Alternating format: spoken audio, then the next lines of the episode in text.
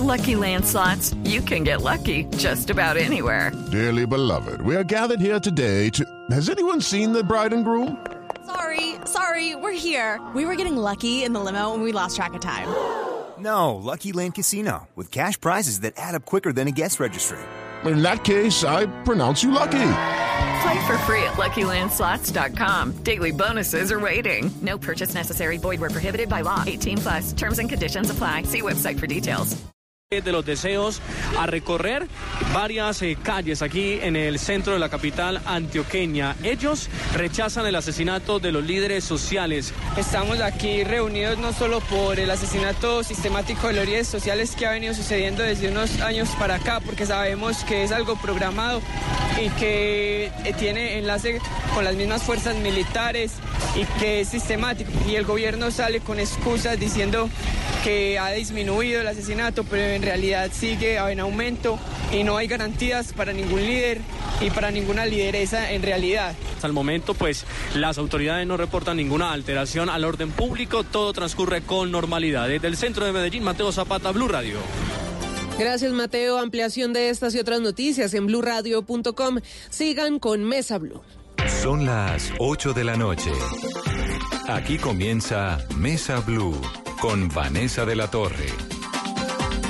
Son las 8 en punto, 8 y un minuto ya. Nuestro invitado de esta noche es Francisco Barbosa, que es el hombre de los derechos humanos en la administración del presidente Iván Duque y a quien me da mucho gusto tener en la cabina en la noche de hoy. Bienvenido, doctor Barbosa. Muchas gracias, Vanessa. Un saludo a toda la audiencia el día de hoy. Además, un día complicado para usted con esta información de los líderes sociales, con todo lo que está pasando en el país, ¿no? Yo creo que es una realidad que vemos todos los días, pero que hay que salir a ponerle la cara, a explicarle al país con transparencia, con claridad y al mismo tiempo buscar soluciones para los diferentes temas, entre ellos este, que agobian a los colombianos. Numeral, Vanessa, pregúntele a Barbosa, Carolina, muchas preguntas en las redes sociales, mucha gente opinando y preguntando. A esta hora, Vanessa, nos llegan preguntas, eh, por ejemplo, del senador Feliciano Valencia, quien a esta hora escribe con nuestro numeral, Vanessa, pregúntele a Barbosa, ¿por qué el gobierno no reconoce los mecanismos de protección comunitarios como los guardias indígenas, campesinos y cimarrona? También pregunta, ¿por qué no implementan los eh, mecanismos de ¿No garantías? reconoce los? No reconoce los mecanismos de protección comunitarios como las guardias indígena, campesina y cimarrona. Otra de las preguntas que el mismo senador Feliciano Valencia envía es por qué no implementan los mecanismos de garantías que trae el acuerdo de paz e insiste en crear planes de acción oportuna PAO que no ha funcionado. Nos preguntan también nuestros tuiteros, no es una situación, sino son asi- asesinatos sistemáticos con claros intereses políticos y económicos. Alejandro Palacio pregunta, ¿qué opina de la orden de la Procuraduría al SMAT de suspender el uso de armas como la que acabaron con la vida de Dylan? También, ¿qué opina de las chuzadas? ¿Cómo sabremos eh, que si queda de fiscal la, la investigación va a prosperar a pesar de que pueda afectar al gobierno de su amigo personal Iván Duque? Bueno, tenemos ya con eso.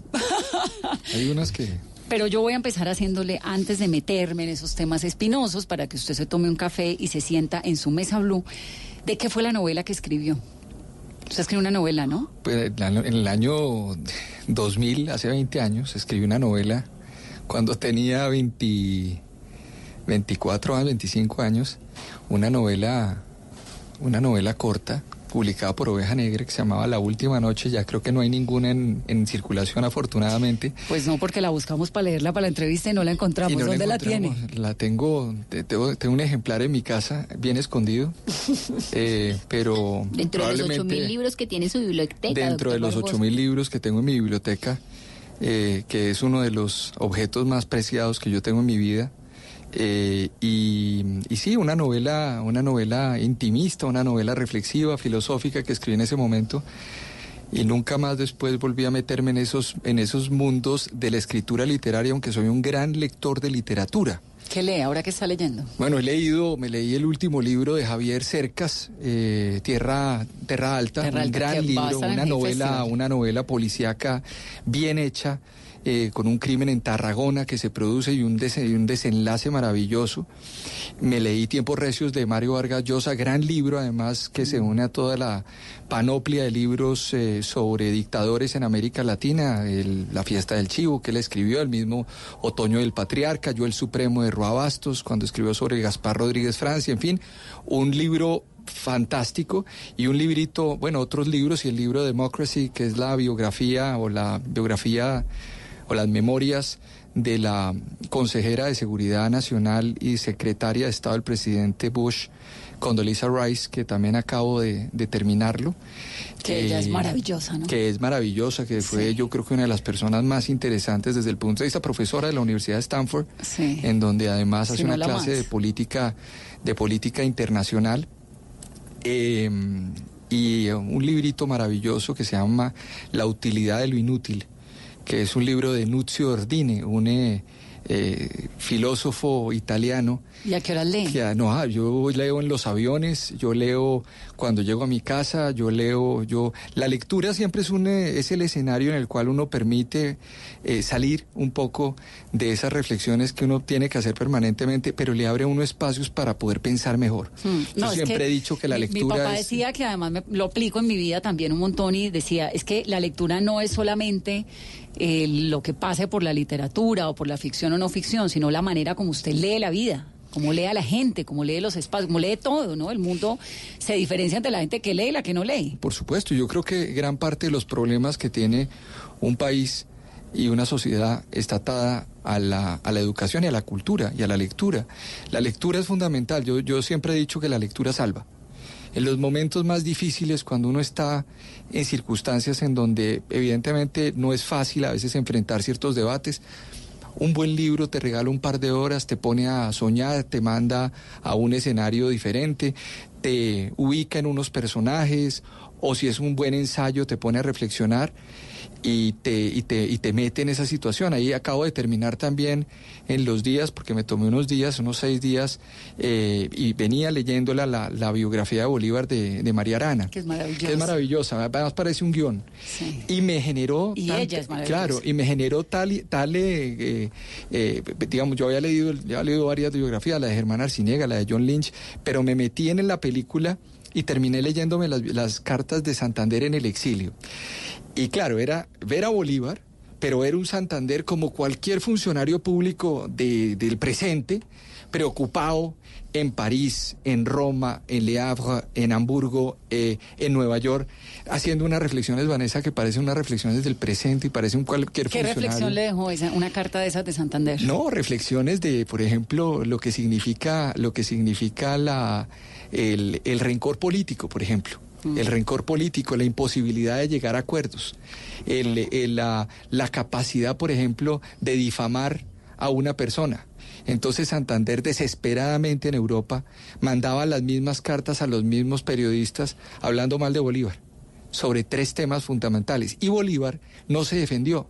Entonces, ¿cómo la historia termina castigando a un Bolívar en los últimos años diciendo que era un dictador, que impuso su constitución de bolivariana, que además quería perseguir a la oposición o que además terminó enjuiciando a Santander y un Santander en Europa, hablando con los amigos de Bolívar, con los que se formó, porque Bolívar duró siete años en Europa, sus primeros años, diciéndole, oiga, mire, esa persona que usted conoció ya no es así, mire lo que hizo. Mm. Y hacía la, tarea permanentemente, y eso cambió la dinámica y la opinión de Bolívar en el mundo, y Bolívar perdió apoyos internacionales y terminó saliendo de la Gran Colombia en unas condiciones deplorables. Pero eso, por ejemplo, le permite a uno ir al presente, venir al presente, regresar ver imágenes, ubicarse en, un, en una idea que uno encontró en, en, el Brasil de Getulio Vargas o en la novela de Vargas Llosa o en la historia colombiana en cualquier época y te permite pensar mejor. Y yo creo que ¿Cuál eso es ha sido ese momento en este año y medio de gobierno? que usted dice, uff, esto está difícil. Cuando me dice, ah, y, se lo pregunto porque me acaba de decir que los libros a veces lo sacan a uno, estoy de acuerdo, de los momentos donde cree que el mundo se le va a caer. Yo, yo creo que el momento personalmente más difícil que viví como persona, como, como ser humano, digamos que me tocó la fibra, porque hay temas que son políticos que evidentemente uno dice esto pasa y, dice, fue el momento cuando se puso el carro bomba a los a los muchachos, a los cadetes en la en la Escuela General Santander en Se enero un año en enero del año pasado. Yo yo yo tengo eh, yo tengo de forma eh, casi que cinematográfica y literaria ese momento.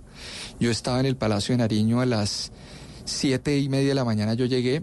El presidente de la República estaba en Chocó. Eh, Iba, iba en el helicóptero, iba a aterrizar en Chocó, tuvo que regresar y me encontré con Jorge Mario Isman, pasa el evento a, las, a, las, a la hora, nueve de la mañana, nueve y cuarto de la mañana, y, con Jorge Mario Isman decimos, vámonos para el lugar, vamos para ese lugar para acompañar al presidente y acompañar además al consejero de Seguridad Nacional que venía en el helicóptero, y llegamos allá, Vanessa, y cuando llegamos allá, eh, el escenario era dantesco. Yo, yo creo que un, yo- un ser humano no, no, no, no capta eso. Los medios todos estaban afuera, por supuesto, pero era ver pedazos de carne en el piso, era ver, era ver troncos, el era el olor de sangre, Mm. era todo esto, era ver además, eh, era ver el, el- el- fenómeno que, no- que golpeaba como seres humanos a la Policía Nacional también, porque hay que entender que había una dimensión de lo que había ocurrido. Llega el presidente de la República, vamos hacia hablar con él, inmediatamente recorremos la zona, eh, to- todos caminando con angustia, con tristeza, con rencor, con dolor, casi que no pisando para evitar pisar lo que los restos humanos que estaban allí. Miren, yo, yo creo que ese es un escenario difícilmente de, de- de describir, muy difícil. Y tal vez otros escenarios que se presentaron también durante el gobierno y que se han presentado durante el gobierno son escenarios donde hemos tenido que salir a defender algunas de las ideas y donde pues, mm, pues se tienen, tienen, eh, tienen temas que son de controversia. El tema de las objeciones presidenciales fue uno de los temas JEP. importantes, el tema de la JEP. También eh, todo lo relativo al caso Santrich. Eso ahí también un, un componente difícil, porque además eso implica una serie de decisiones. en Me donde- sorprende que no me diga que los asesinatos de los líderes sociales, porque usted es el Eh, hombre de los derechos eh, humanos y, el- este año el- van 19 líderes sociales asesinados. Y por supuesto, pero es que ese no es un momento, esos son múltiples momentos. Decenas de Usted me preguntó un momento o momentos. Yo le puedo decir, aquí han sido, yo he sido en el tema de líderes sociales muy, eh, muy transparente con el país. Eh, nosotros, cuando llegamos, el presidente de la República dijo, yo necesito construir un parámetro que no existía de informarle al país permanentemente qué es lo que está ocurriendo con el tema de los líderes sociales. Era una tarea que se le, eh, se le entrega a la ministra del Interior porque tiene competencia para ese asunto y me dice, hombre, ayúdeme con ese tema para poder... eh, eh, digamos, tener que, que el país sepa exactamente qué es lo que está pasando, si están subiendo, si están bajando. Y la gran primera pregunta que uno hace en este caso es la fuente de la información. Porque usted encuentra diferentes fuentes. Las ONGs tienen sus fuentes, tal. Entonces dijimos, no, vamos a trabajar con Naciones Unidas. Entonces hemos venido trabajando con Naciones Unidas, con el grupo de élite y con Fiscalía. Y hoy, por ejemplo, la, el- la- el Naciones Unidas presenta un reporte, un reporte que lo hace público, de 107 homicidios. Y yo salgo también y presento el mismo reporte de 107 homicidios que se presentaron. No hay la que ONU le esconderle... dice al gobierno colombiano un poco como, bájenle a los números, porque la pelea es si subió, bajó, si no sé qué, están matando gente. Claro, no, yo creo es. que aquí hay que distinguir ¿Qué- una qué- cosa y ¿Por qué hay que- estamos como, como con esa sensación? O sea, ¿por qué hay tanta gente con esa sensación de que es que no se están aceptando las cifras o no? Ah, Digamos, sí, yo un creo- líder social muerto Es una tragedia, es una tragedia. Yo lo dije Luego, hoy, lo- 19 en un año, pues son 19 tragedias. Es una tragedia. Yo, yo lo dije, lo dije hoy, lo he venido repitiendo y lo he venido repitiendo permanentemente en todos los escenarios. So- superemos el tema de las discusiones de las cifras que hay que se, se plantean, pero hay que superarlas por una razón, porque el tema de los líderes sociales es un tema de derechos humanos y es un tema que debe concitar la unión de todos los colombianos. Yo lo que no creo es que uno pueda, como partido político o como persona que tiene una ideología, hacer política alrededor de este tema. No puede hacerse política alrededor de esto. ¿Usted Lo- cree que la oposición la hace? yo creo que ha habido aquí, ¿Quién la hace? no, aquí ha habido intereses durante mucho tiempo para hacer, eh, para hacer reflexiones sobre el tema de líderes sociales, atribuyendo a una posición o a una política de un gobierno o de un sector. Incluso yo le digo una cosa, Vanessa, el gobierno del presidente Juan Manuel Santos, desde el año 2016, que esto estuvo encabezado por el ministro del Interior de la época, que era Guillermo Rivera, estableció el tema de los líderes sociales, o sea, cómo medir el tema de los líderes sociales. Hemos mantenido la misma medición. Que era la medición de la ONU. Que es la misma. Nosotros no, nos hemos. No, nada. Porque tengo la sensación de que el gobierno Duque hizo unos cambios en esa medición. Ninguna, ninguna. Hemos tenido la misma, el mismo criterio. El mismo criterio se ha mantenido eh, desde el año 2016. Y yo, obviamente, lo que tengo que decir es lo siguiente: hay, hay que hacer más bien una reflexión de cómo nosotros podemos lograr para que se reduzca eso a cero y para que no haya crímenes de líderes sociales. Y que ¿Quién cualquier está matando argumento... a los líderes sociales? Bueno, los están más. Mire, en primer lugar hay un buena, una, buena, una buena idea de lo que está ocurriendo. 75 municipios del país. En 75 municipios del país, que están la gran mayoría en los PEDET, en los 170 municipios eh, que fueron priorizados y que están en cabeza del consejero presidencial Emilio Archila, es donde se están presentando estos crímenes, de los 1.103 municipios que hay en Colombia. Entonces yo creo que hay que distinguir que se nos está presentando esto en unos lugares focalizados y específicos. ¿Sobre qué base? ¿Sobre qué, qué es lo que está ocurriendo en esos territorios? Uno, no es un asunto de un gobierno. Esto es un asunto que es un problema mal envejecido y es falta de Estado en esos lugares, primero. Dos, no se coparon los espacios que en su momento, y sobre eso creo que estamos todos de acuerdo en todos los, los aquellos que hemos analizado el tema del proceso de paz, no se coparon todos los espacios, claro, donde llegaron las FARC, donde fueron las FARC. Y tres, un incremento masivo de cierta criminalidad, entre ellos el aumento de cultivos de coca en Colombia, sí es importante, hay que decirlo. Y en segundo lugar, el tema de minería ilegal y el tema de tierras. O sea, hay, hay, una, hay una idea que yo tengo en la cabeza y es la siguiente. Yo creo que cuando se firma el acuerdo de paz, ¿cierto? Al otro día decimos, hay paz. Eh, eh, digamos, hay una idea de que hay paz. Eso es un, digamos, es una especie de construcción simbólica. Y esa Pues es que construcción vimos a simbólica. Timochenko de Claro. Santos firmando un acuerdo de paz. Claro, entonces, pero hay una construcción simbólica. El simbolismo de todo eso hace que uno piense que a partir de ese momento terminó el asunto para muchos sectores del país.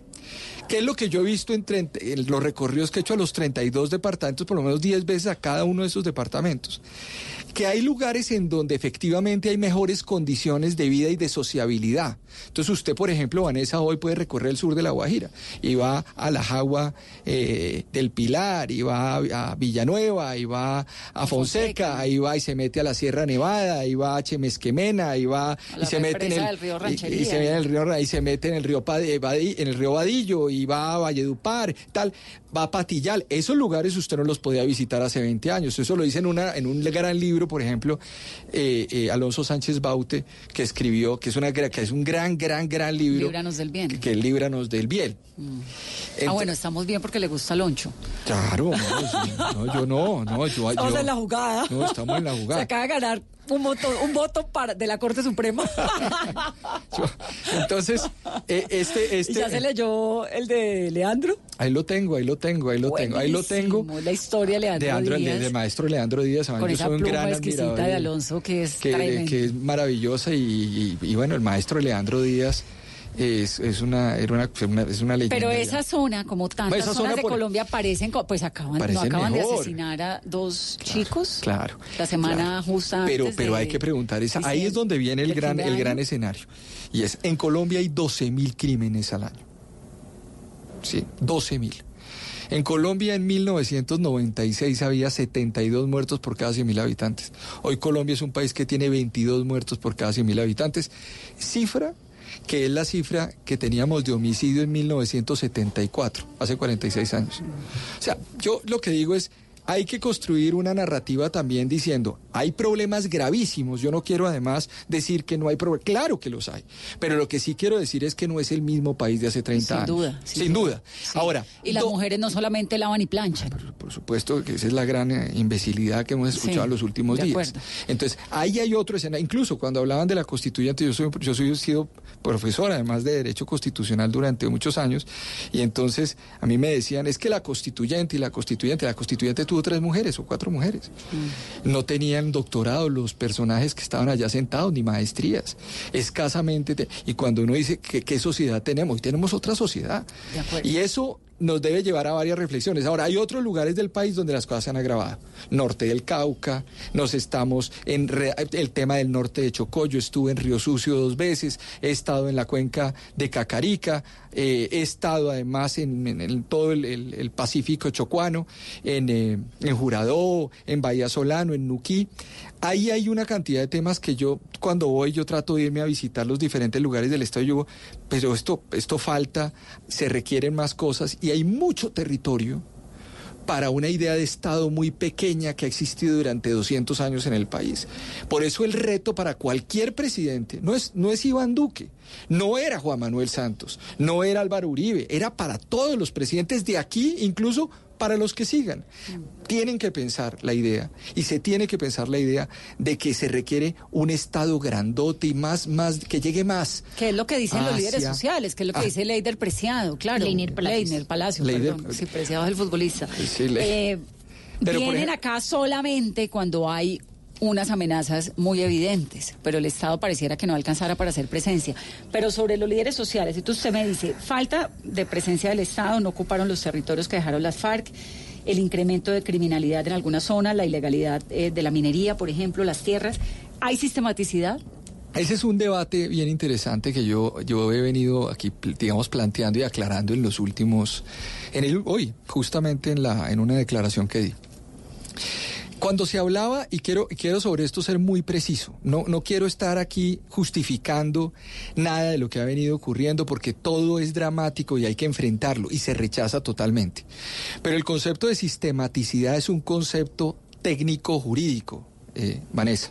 Ha sido utilizado por la Corte Penal Internacional, ha sido utilizado en el caso Bajbo, ha sido utilizado por la Corte Penal de la antigua Yugoslavia en el caso Tadik, en el caso además eh, Acayeso en la Corte Penal para Ruanda. qué es lo que en implica en el que- derecho internacional? Responsabilidad del Estado ante futuras demandas internacionales por una razón muy simple. Ah, esa es la razón. Lo mismo que el conflicto, que sí o no conflicto tiene unas un consecuencias debate, a nivel eh, ese- de ese- derecho internacional. Y ese, y ese es un debate complicado, porque ¿qué significa sistematicidad? Sistematicidad es que existe un plan preconcebido del Estado para eliminar líderes sociales. Pero tiene que ser del Estado o tiene que ser de un o, o puede, Puede ser ser de de un un grupo. tercero, pero que tenga aquiescencia, apoyo del Estado. no sí lo o sí tiene que tener presencia. Claro. Mira, mira, mira, mira lo interesante, porque pues finalmente esto es un tema técnico y no es un tema solamente de No, sacar se lo el entiendo diccionario porque es que entonces de la a uno Real le hablan de sistematicidad y él mismo piensa en que tiene que ser recurrente. Claro, Que claro. sí es recurrente, sí es continuo, pero no necesariamente la mano del Estado está ahí metida. Mire- ya mire, eso es poner al Estado como un es Estado criminal. claro, claro. Y por, e- pero eso además ha habido condenas en el sistema interamericano de derechos humanos contra Chile, contra Colombia, por eso, en los años que se produjo el, para, el fenómeno del paramilitarismo, Claro. se produjo. Entonces, cuando se habla de sistematicidad, yo sí prefiero que no sa- sacar en diccionario de la Real Academia está muy bien, pero hay que, esto es un concepto técnico, mire, y yo simplemente para no enredar la discusión, pero la Corte Suprema de Justicia en el 2015, mira lo que dice sobre sistematicidad.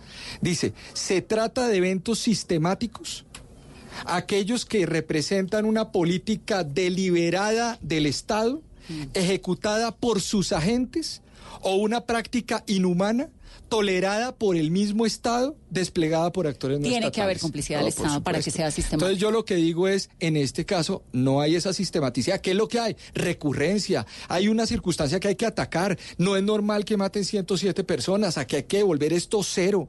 Los derechos humanos, el presidente de la República es un presidente de nuestra generación. Es que nosotros en el año 2000, y hablo, y hablo de eso, nosotros estamos en el año 2000, en el año 99, 98 estudiando en las universidades. Nosotros no estábamos viviendo todo eso como parte de actores de una cantidad de personas que hoy están haciendo y que han vivido durante 30 y 40 años metidos en esto. Me Nosotros parece no. importantísimo aclarar eso, porque tiene unas consecuencias y es decir, el Estado es delincuente. Claro. Hay una repetición, ¿estamos de acuerdo? Sí. Hay una continuidad.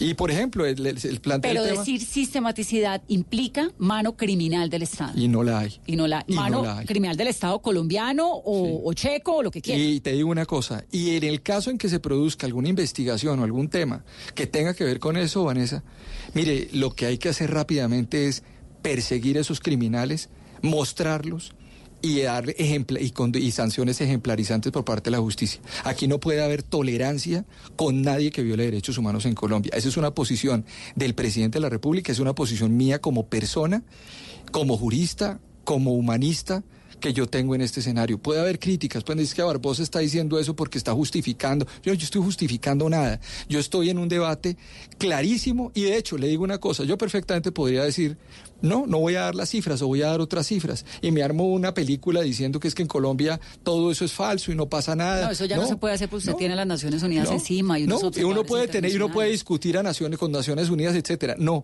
yo creo que un país tiene que dar debates transparentes y Colombia lo es. Entonces, aquí lo que hay que hacer es, hoy me decían qué opina de, de que Naciones Unidas está diciendo que hay que redoblar esfuerzos. Ustedes cómo sienten esa crítica? Y le decían, no, ninguna crítica. Trabajamos de la mano con ellos y pues hay que redoblar esfuerzos. Doctor Barbosa, pero ¿en qué se está fallando para llegar a 19 casos en 14 días del 2020? ¿Qué está haciendo el gobierno? ¿Hay vacíos en el plan de atención oportuna o cuál es el plan de aquí en adelante para evitar que la cifra siga creciendo? Mire, hay, hay varias cosas. Yo creo que eso es muy importante esa pregunta, pero, pero partamos de una, de una reflexión también técnica. Se habla de 19 casos Este año. este año. Entonces los casos, ¿cómo se han materializado? Hay denuncias de organizaciones no gubernamentales, hay denuncias que llegan a Naciones Unidas y esas denuncias llegan luego a Fiscalía General de la Nación. Todos esos casos son por verificar. ¿Qué significa por verificar? Que eso se requiere que un fiscal pues haga la tarea, mire el expediente y arranque la investigación. ¿Por qué?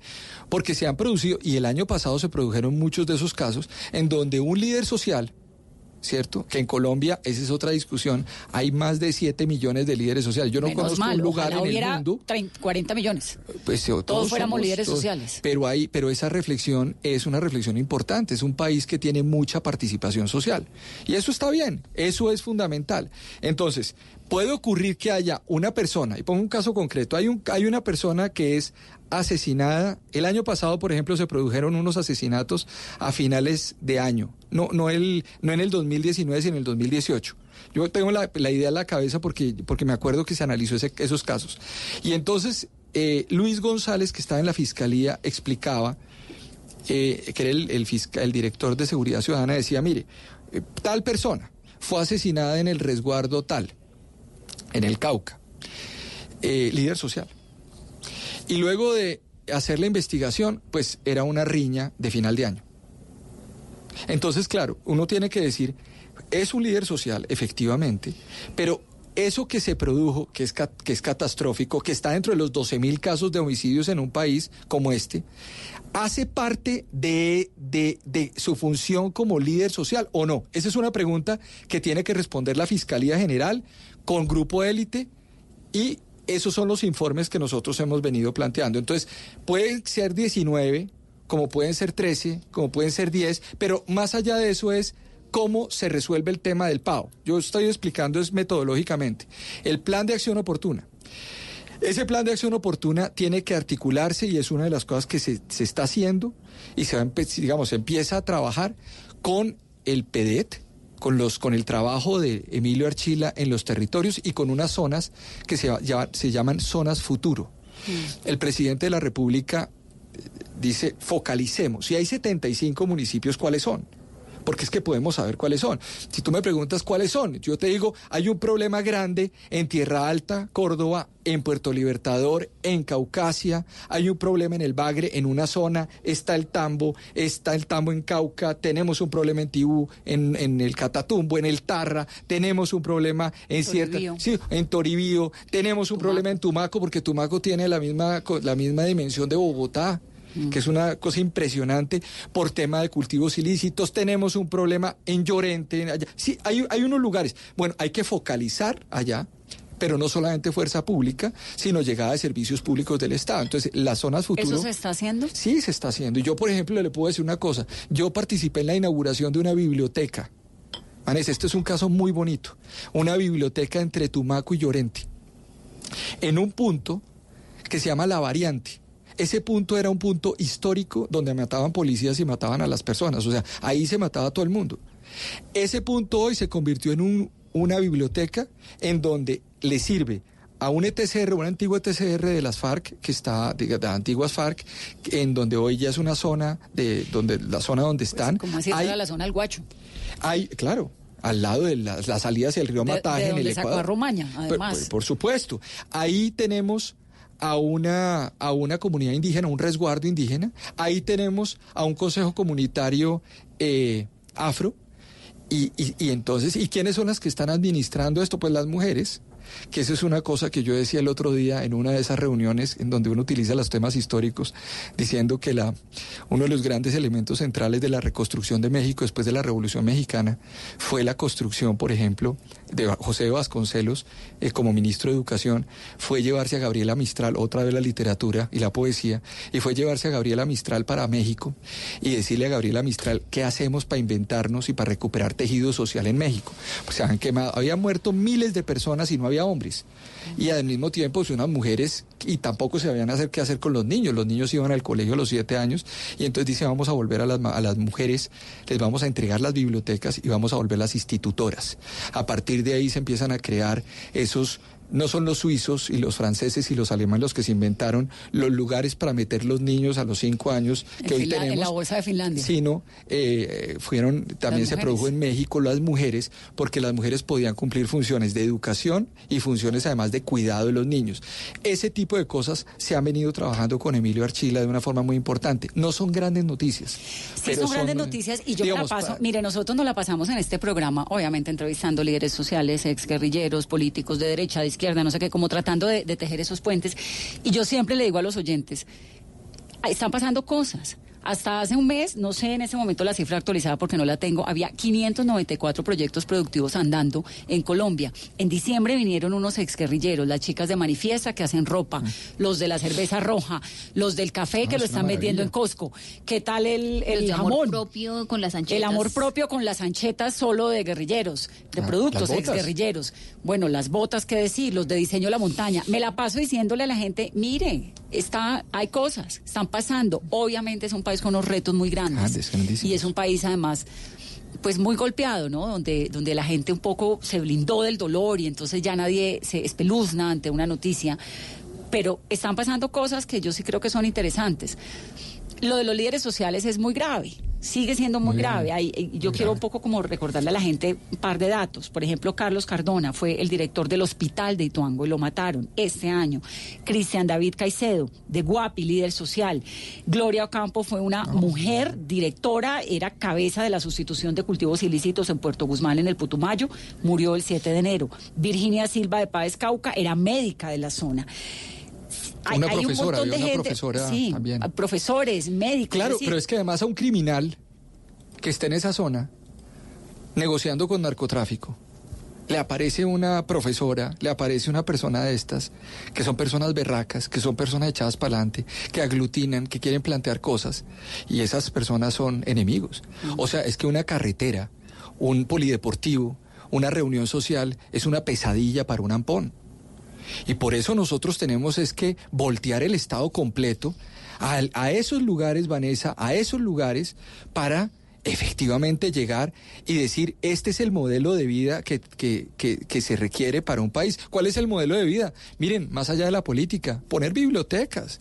Es que la lectura, vuelvo otra vez a la lectura, vuelvo otra vez a los libros, vuelvo otra vez a la educación. Una educación además donde se, se plantean criterios abiertos de reflexión. Eso es lo que hay que hacer en un país. Eso es a donde tenemos que llegar.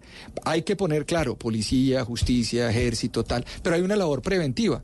Le pongo el tema de los casos de reclutamiento que yo he venido planteando muy de, de, forma muy importante. Ahí el tema de reclutamiento tiene dos componentes, Vanessa, dos componentes. Un componente que usted puede escuchar y es ¿Cuántos niños vamos a recuperar del reclutamiento? Entonces, que el ejército ha recuperado unos, que el ELN está reclutando, entonces que el ICBF tiene ya un componente de acompañamiento a los niños. Muy bien, ese es un tema Llevan importante. 164 hasta noviembre del año pasado. Eh, y 164. Que es una cifra dificilísima además de tener, porque como el ICBF los guarda. Pero desde 1999, los... 6.000. Sí. Sí. O sea, estamos hablando de unas cifras muy, muy grandes, hablando de FARC, hablando de ELN, hablando de CLAN, todos estos organismos. Y, la pregunta que yo hacía, yo hacía la siguiente reflexión. Toda plata que uno mete en prevención se entiende para un inversionista, pues no se ve el resultado. Si yo voy a llevar eh, a enseñarle cursos de música a unos niños, pues la gente dice, bueno, pero ¿y eso, esa plata, bueno, ¿dónde está la carretera? ¿Dónde está el resultado? La plata de inversión en prevención es fundamental. Entonces ahora vamos, vamos a tener una fase 2 de un proyecto que se llama Mi Futuro es Hoy, donde vamos a poner, donde se va a poner el Fondo Multidonante Colombia 2.5 millones de dólares para prevención en algunos de esos lugares. Y yo lo hicieron, el gobierno Santos al final del gobierno lo tuvo, fase 1. Ahora entra la fase 2 fundamental, porque eso nos va a permitir enfrentar esas estructuras. Cuando usted llega al colegio, cuando usted pone además habilitación de derechos sociales a los niños en esos lugares, usted cambia las dinámicas mentales. Es que aquí hay un problema también de mentalidad en algunos de esos lugares. Entonces requerimos con eso, tenemos una ciudadanía mucho más activa y tenemos una ciudadanía que participa del Estado. No es solamente decir el Estado debe dar, debe responder, sino nos toca a todos construir ese tejido social que usted además claramente dijo algo este país es un país que desconfía. O sea, hay una cosa que a mí me gusta mucho de ciertos teóricos norteamericanos cuando han discutido sobre dos conceptos que me parecen claves. Uno, el, la confianza social y la confianza institucional. La confianza social es que usted confía en su vecino usted básicamente llega a su casa y está al lado de alguien y usted timbra y usted sabe que no la van a, no la van a matar, no le van a hacer esa confianza. Esa idea de confianza social es una cosa fundamental en las sociedades y ojo, los países se construyeron sobre barbarie. O sea, si usted mira lo que ocurrió en la Edad Media en Europa o lo que ocurrió en Estados Unidos en el siglo XIX, era una barbaridad. O sea, era el peor lugar a donde uno podía llegar. Sufrían, a propósito las cartas de Santander y tal, todas las reflexiones sobre civilidad son, son muy complejas. Santander dice una frase a propósito muy bonita que está en una estatua en Roma, que me parece impresionante en una carta de enero de 1831. sí, 31 desde Roma y decía, patria es cualquier lugar en donde se respete la justicia y se garantice la seguridad. Eso es establecimiento. Y él lo decía en Roma, y en Roma en aquel tiempo decía, ojalá Colombia, que no tiene esos parámetros, pueda salir del problema, etcétera, etcétera, porque el dictador Bolívar ha hecho, etcétera. Pero eso es otra historia, pero yo creo que es una frase muy bonita. Si uno se instala, y nosotros los que hemos tenido la oportunidad, yo fui, por ejemplo, he sido un hombre becado toda mi vida, yo estuve en Europa. ¿no? Yo soy medio nerd, yo soy medio nerd. Yo fui becado toda mi vida. es joven, tiene 47 años. 46 años. 46 años. Ya al chicharrón de la 11 de enero de 1974, acabo de cumplir 46 años hace dos días. Ah, es Capricornio. Capricornio, de los que trabajamos, no paramos, tal, tierra, etcétera, agotador, tal, tal, tal.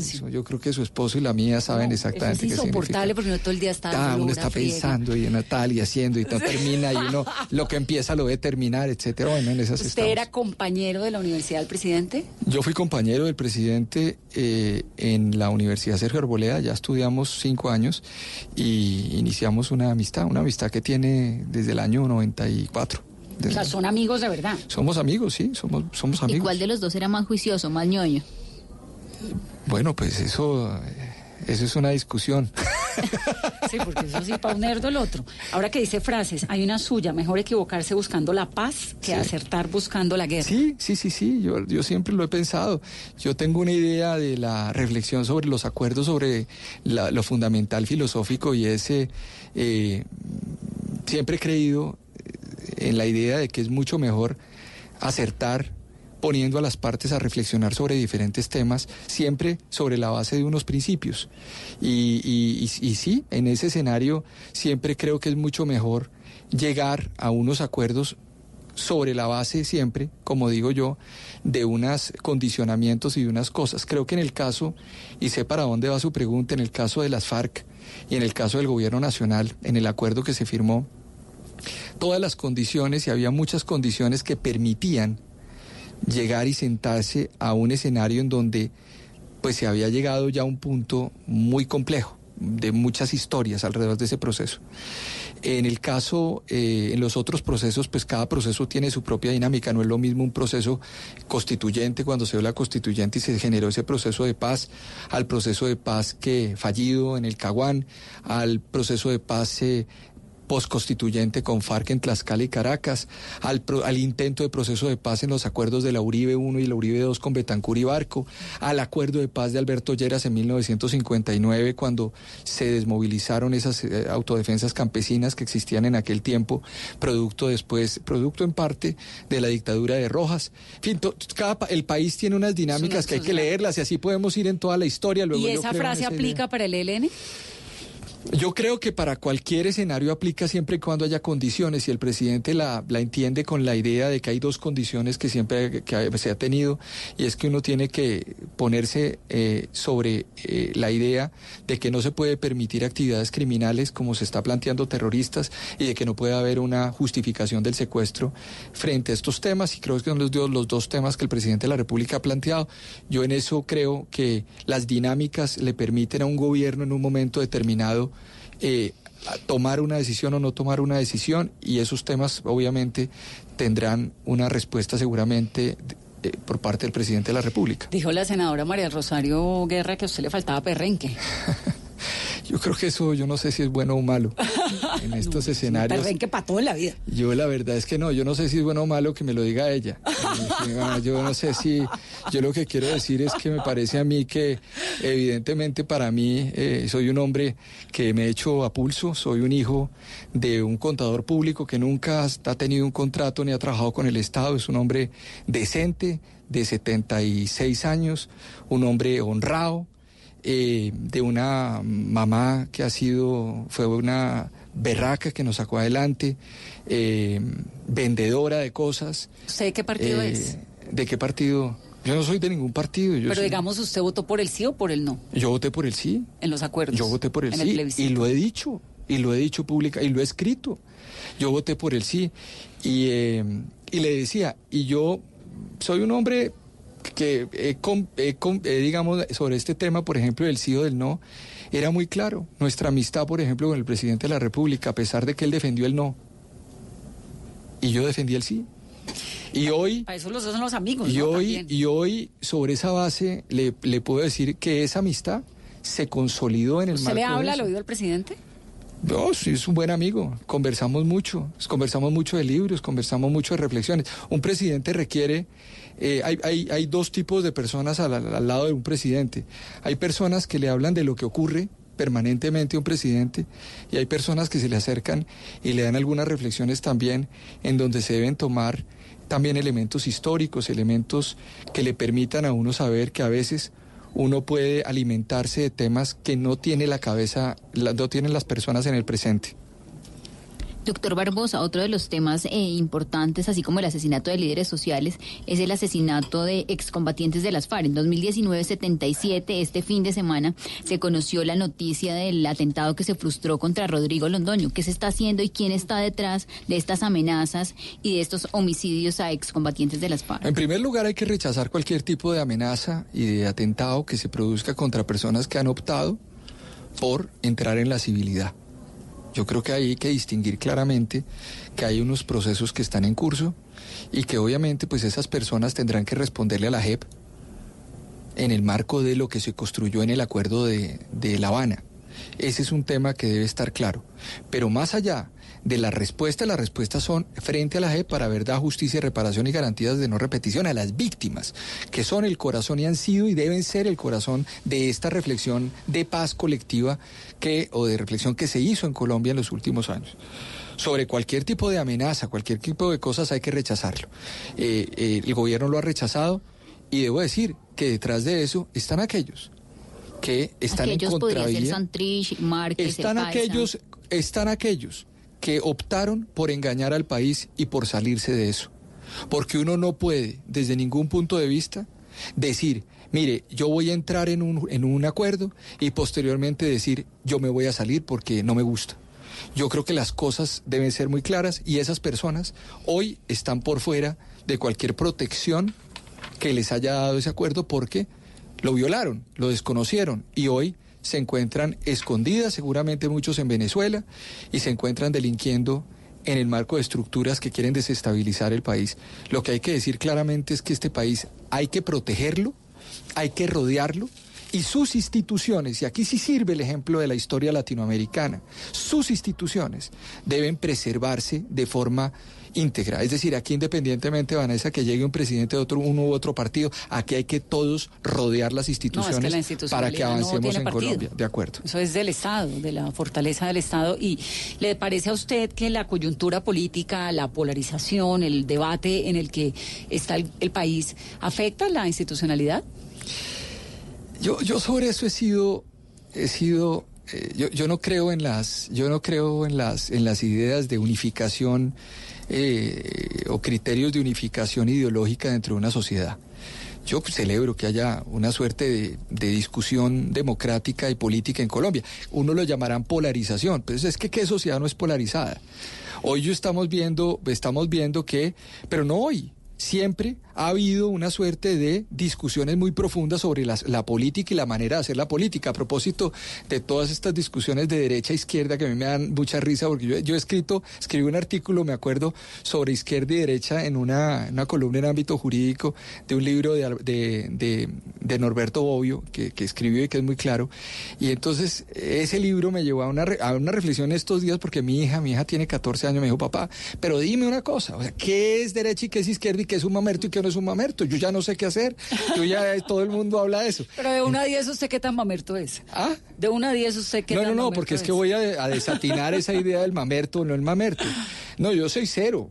Cero, cero, cero. Soy un hombre que defiende la libertad por encima de todo. Creo que la sociedad se construye en el marco de la libertad. Esa es una idea además constitucional de hace 200 años. Y que en el ejercicio de esa libertad aparece la libertad de empresa, aparece la libertad de iniciativa privada. El ser humano usted construye la igualdad en una sociedad, pero eso al revés no funciona. Es usted, es usted, es usted castrando y desapareciendo la libertad, usted no llega a ninguna igualdad. Y esa historia es una historia que se puede discutir largamente pues sobre la, base. Extrema izquierda venezolana lo que Y ahí está, ahí está. Yo lo que creo es que cualquier régimen que sacrifique la libertad, sacrifique el Estado de Derecho y la democracia. Y sobre eso, jamás en la vida uno puede jugar o estar de acuerdo. Doctor Barbosa, usted le habla al oído al presidente como un amigo, como su alto consejero para los derechos humanos. En uno de los momentos críticos del 2019 fue la noche de los cacerolazos, la noche de las movilizaciones. Al otro día, ¿qué le dijo al presidente? Le dije al presidente que había que tomar esos escenarios con tranquilidad y él, él además es un hombre muy tranquilo, es un hombre muy reposado, ustedes lo conocen y eso hay que mirarlo siempre en perspectiva. Yo, yo lo que creo es lo siguiente, yo creo siempre que estos escenarios son escenarios que eh, que se presentan, que son naturales, y no puede ser la coyuntura del instante la que lleve a un jefe de Estado o a un gobierno a tomar decisiones. Yo creo que debe haber un momento de reposo, de tranquilidad, de reflexión, porque había que entender, y creo que además, me acuerdo un artículo que escribió Vargas Llosa en, eh, en el País de Madrid en esos días, dos, tres días después, y decía, a propósito de las movilizaciones en Chile, Mm. en Chile y las comparaba con y comparaba con las de Macron en, en, Francia y Ecuador y lo de, hubo una movilización bueno y hay movilización en todo el planeta o sea en Hong Kong y hay movilización en Irak en Irak hubo movilizaciones y hay movilizaciones que se han presentado en diferentes países. En Inglaterra se han presentado muchas movilizaciones. Y entonces cuáles eran la dinámica y qué es lo que estaba ocurriendo con esas movilizaciones cuáles se parecían unas a otras pero hay una cosa muy importante.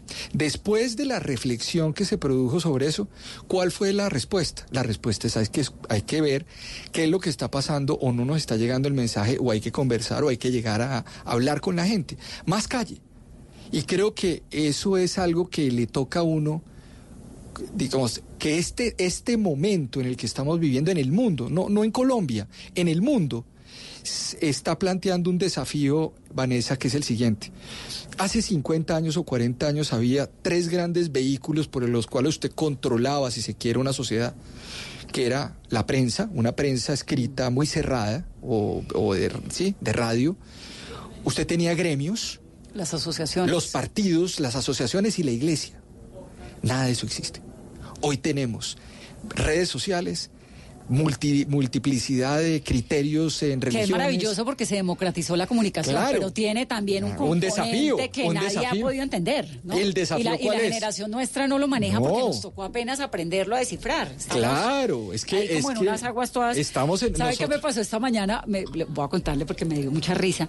Yo le metí un montón de filtros a todas mis redes sociales, un montón. Entonces yo no leo, entonces de pronto digo, no, pues es que no me estoy enterando de nada porque le metí tantos filtros que, que por no leer los insultos no leo nada. Tengo, Sí. me meto y como, bueno, si nadie, pero ¿dónde está? O sea, no volví a, no, pues me tocó desbloquear todo lo que había puesto. Pero te puedes volver mucho más inteligente si no lees todo eso. No, es que yo no leo casi nada. Es que pero me di cuenta de que realmente no estoy leyendo en serio Sí, un montón de cosas ¿Cuánto porque tengo demasiados filtros bloqueados. también? Uno necesita más reflexión. Mire, pero eh, grandes lectores rizomáticos somos.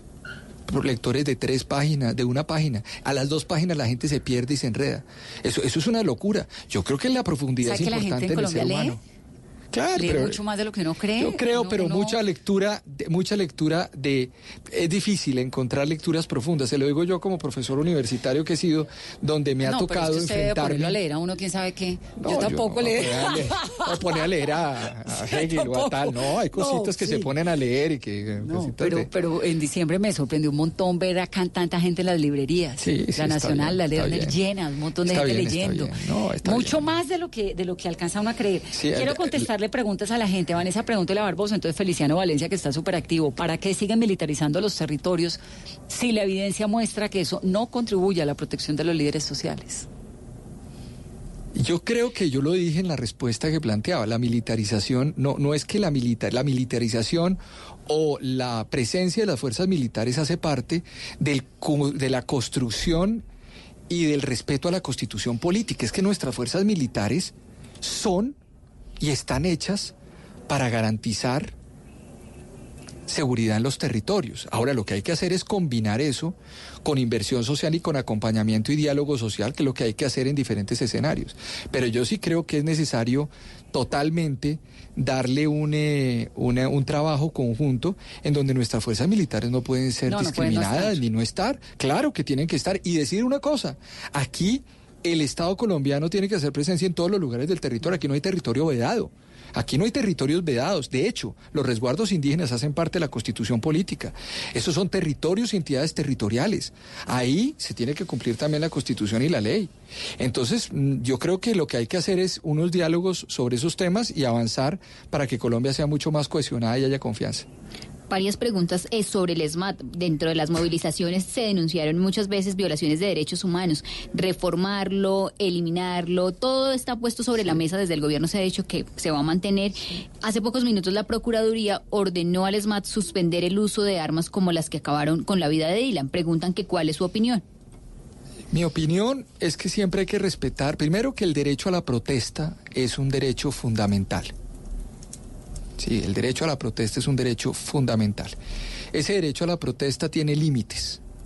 Y esos límites son el derecho a los demás. Los deberes que uno tiene como ciudadano, los derechos no se construyen con una visión, y es un poco un tema teórico que surgió en la Constitución del 91 y el constitucionalismo moderno. Y es todo el mundo tiene derechos, pero nadie tiene deberes. Entonces yo tengo derecho a, pero el deber correlativo a ese derecho no existe. Entonces hay que decir primero que hay unos derechos y segundo que hay unos deberes. Entonces en ese orden de ideas hay unos límites en el ejercicio también de ese, de ese derecho a la protesta. ¿Cuál es? Pues hombre, yo tengo que respetar el derecho a los otros, no dañar bienes privados, no dañar bienes públicos, etcétera. Eso no lo hace, eso no es solamente un debate en Colombia. O sea, yo quiero plantearlo hace, hace poco, en Semana Santa en Londres, hubo movilizaciones muy fuertes sobre el tema de eh, calentamiento global y bloquearon las dos vías principales en Oxford Street y en el aeropuerto de Heathrow en Londres y había eh, más de 15 mil personas bloqueando de forma sistemática y la policía intervino y capturó no puede decir 700 sistemática. personas en un día. ¿Ah? ¿Por qué usa la palabra sistemática ahí? ¿Y la utilicé en qué sentido? que había No, le 15 sé, mil personas bloqueando en forma sistemática. En forma sistemática, lo utilicé en el sentido normal del término, no O sea, en el recurrente. recurrente. Estaban porque llevaban tres días haciéndolo. Y se hizo una tarea policial, además, en el marco del respeto a los derechos humanos, en donde se resolvió ese asunto. ¿Qué quiero decir con esto? Quiero decir que debe controlarse, digamos, o debe protegerse también la ciudadanía sobre el marco de unos procesos no letales, o sea, no debe haber violación de los derechos fundamentales y por ende ese SMAT tiene que ser mejorado. Pero lo que les hago la siguiente pregunta y la siguiente, esta es una reflexión interesante para todo el mundo que esté escuchando, porque además estos temas históricos a la gente se le olvidan, Vanessa. ¿Qué pasó el 9 de abril? El, el, 9 de abril se presenta el Bogotazo. A la una y media asesinan a Jorge Eliezer Gaitán ahí en la séptima con Jiménez se produce un fenómeno de desorden en Bogotá, que no solamente ese día se produce en todo el país, impresionante. Empiezan a saquear almacenes, tal. ¿Cómo se resolvió, cómo se controló el orden público en ese momento? En ese momento se controló el orden público de la manera más salvaje que se podía controlar un orden público en cualquier país. Se trajo policía y se trajo ejército de los batallones en Tunja, en Boavita, Boyacá, y los llevaron, los montaron en los terrazas del centro de Bogotá y dispararon contra la población civil con francotiradores. Esa fue el control del orden público el 9 de abril de 1948 que... ¿Y las consecuencias? Trajo, las consecuencias fueron, pero no solamente porque el 9 de abril es un hecho, las consecuencias, Colombia es un país que ha tenido, pues el 9 de abril no es un detonante, es un detonante, el 9 de abril tenía previos del 9 de abril, o sea, aquí hubo muchos 9 de abril. Hasta que llegó Hasta llegamos. Lo que pero lo está poniendo como un ejemplo de lo que corresponde. De lo que no corresponde, de lo que no corresponde, de lo que existió en este país, que era una locura una locura. Eso no puede pasar. Entonces, ¿qué es lo que hay que hacer? Cuerpos de contención que permitan que los derechos humanos no se violen. Y casos como el de Dylan nunca se pueden repetir. Vuelvo y repito, nunca se pueden repetir. Ningún caso de derechos humanos, eh, de violación de derechos humanos o ningún caso de una muerte de una persona puede existir. Ya la justicia será la encargada de determinar cuáles son los, los, la valoración de lo que ocurre en los casos concretos. Pero lo que yo digo es que filosóficamente, pues el derecho a la protesta existe siempre en el marco de unos límites que no lo dice Francisco Barbosa. Yo lo que estoy diciendo en este momento ha dicho durante 20 años la Corte Constitucional en su jurisprudencia. Eso no es un invento mío ni de nadie, eso está ahí y ha sido desarrollo de la Constitución. Usted no es penalista, ¿no? Yo no soy penalista, pero yo fui fiscal mm. de la Unidad Nacional de Derechos Humanos durante un año. Aquí hay una reflexión profunda sobre esa pregunta. ¿Qué es un penalista y qué no es un penalista? Yo creo que este país requiere para muchas cosas, requiere eh, personas que tengan una visión integral del derecho y el derecho tiene visiones constitucionales, visiones transicionales, visiones penalistas, visiones administrativistas. Eh, de derechos humanos, de derecho humanitario, porque este país, como la sociedad, es una sociedad que se dinamizó y es muy compleja. ¿Usted está preparado para ser fiscal? ¿Quiere ser fiscal? Yo estoy preparado para asumir esa responsabilidad en caso de que la Corte Suprema de Justicia eh, me eligiera, como lo dije ese día en la audiencia. Le, faltan seis votos, y, ¿no? yo no, yo no he entrado en esas discusiones. En este momento estamos esperando que la Honorable Corte Suprema de Justicia tome la decisión. Por lo pronto, yo soy el consejero presidencial de Derechos Humanos y Asuntos Internacionales de este gobierno y seguimos en esa tarea. ¿La próxima sala plena es el 23 de enero? El 23 de enero. ¿Ese día votan? o no necesariamente? No, eso es, cada, la Corte Suprema tiene unas, unos, unas agendas y evidentemente ese es un tema que lo resuelven ellos y no tengo claridad sobre qué es lo que va a ocurrir en las próximas sesiones de la Corte. La última votación, la más reciente, tuvo 11 votos usted el doctor Camilo Gómez 5 y Clara María González 2. Eso fue lo que informó los medios de comunicación, entonces pues yo lo recogí Tiene que creer en la prensa, ¿no? yo creo en la prensa. Pero doctor Barbosa, ¿por qué quiere ser fiscal? Yo creo que esa respuesta la di el día que me presenté ante la Corte Suprema de Justicia durante 15 minutos. Em, Tiene uno. Yo eh, creo que este es un país que requiere nuevas generaciones, con energía, con ánimo, con decencia, con esfuerzo, que premie el esfuerzo, que premie que premie el éxito de las personas cuando se construyen con tranquilidad. Yo, sido, yo soy un becario de Colfuturo. Yo he tenido, yo sé lo que significa coger bus, yo sé lo que significa salir adelante. Yo he visto a mi papá sufrir y también salir adelante, y a mi familia. Entonces, por eso yo creo que un país como estos, en caso de que se produzca, le daría un mensaje a propósito a la nueva ciudadanía de una elección de ese nivel. Pero vuelvo y digo, es la Corte la encargada de definirlo y yo finalmente creo que ante estos escenarios cualquier decisión que se tome es una decisión que tomaré con toda la tranquilidad y que seguiré en la tarea que el presidente me ha encomendado en este caso y ya cuando si se produce cualquier cosa pues estaremos en otras definiciones. Si usted llega a ser fiscal le va a tocar la continuidad de este rollazo queso de Brecht y uno siempre tiene la gran incógnita, ¿por qué un país como Perú logra lo que logra? Incluso Brasil y Colombia no. Vuelvo y repito, yo no voy a entrar en las discusiones concretas de lo que se viene en ese caso, en esos casos, porque pues no, no, no, creo que eso sería como decían los abuelos, montar las bestias antes, las sillas yo como el, chapulín colorado. Yo, soy de esa época de no pan del cúnico y toda esa cosa entonces eh, sí eso agua pasó por aquí camarón que se duerme. no se le mira el colmillo exactamente. Pero pero yo creo que eh, no hay eh, yo, yo lo que creo es que hay que mirar todos los temas con toda la transparencia. Este país requiere que haya transparencia, que haya tranquilidad, que se proteja la institucionalidad, que se mire con imparcialidad. La justicia implica imparcialidad. Y ya, yo, yo creo que eso es. Yo tengo eh, 46 años y creo que eh, eh, en un país como estos se requiere tratar de acertar y hacer las cosas bien. La vida me ha dado muchas oportunidades viviendo fuera del país, estudiando fuera, hablando otros idiomas, teniendo otras visiones del mundo. Y, yo creo que uno tiene que devolverle al país las cosas. Y creo que yo lo estoy haciendo en el ejercicio de este cargo que estoy, que estoy haciendo, pero también en cualquier cosa que la vida me ponga al frente.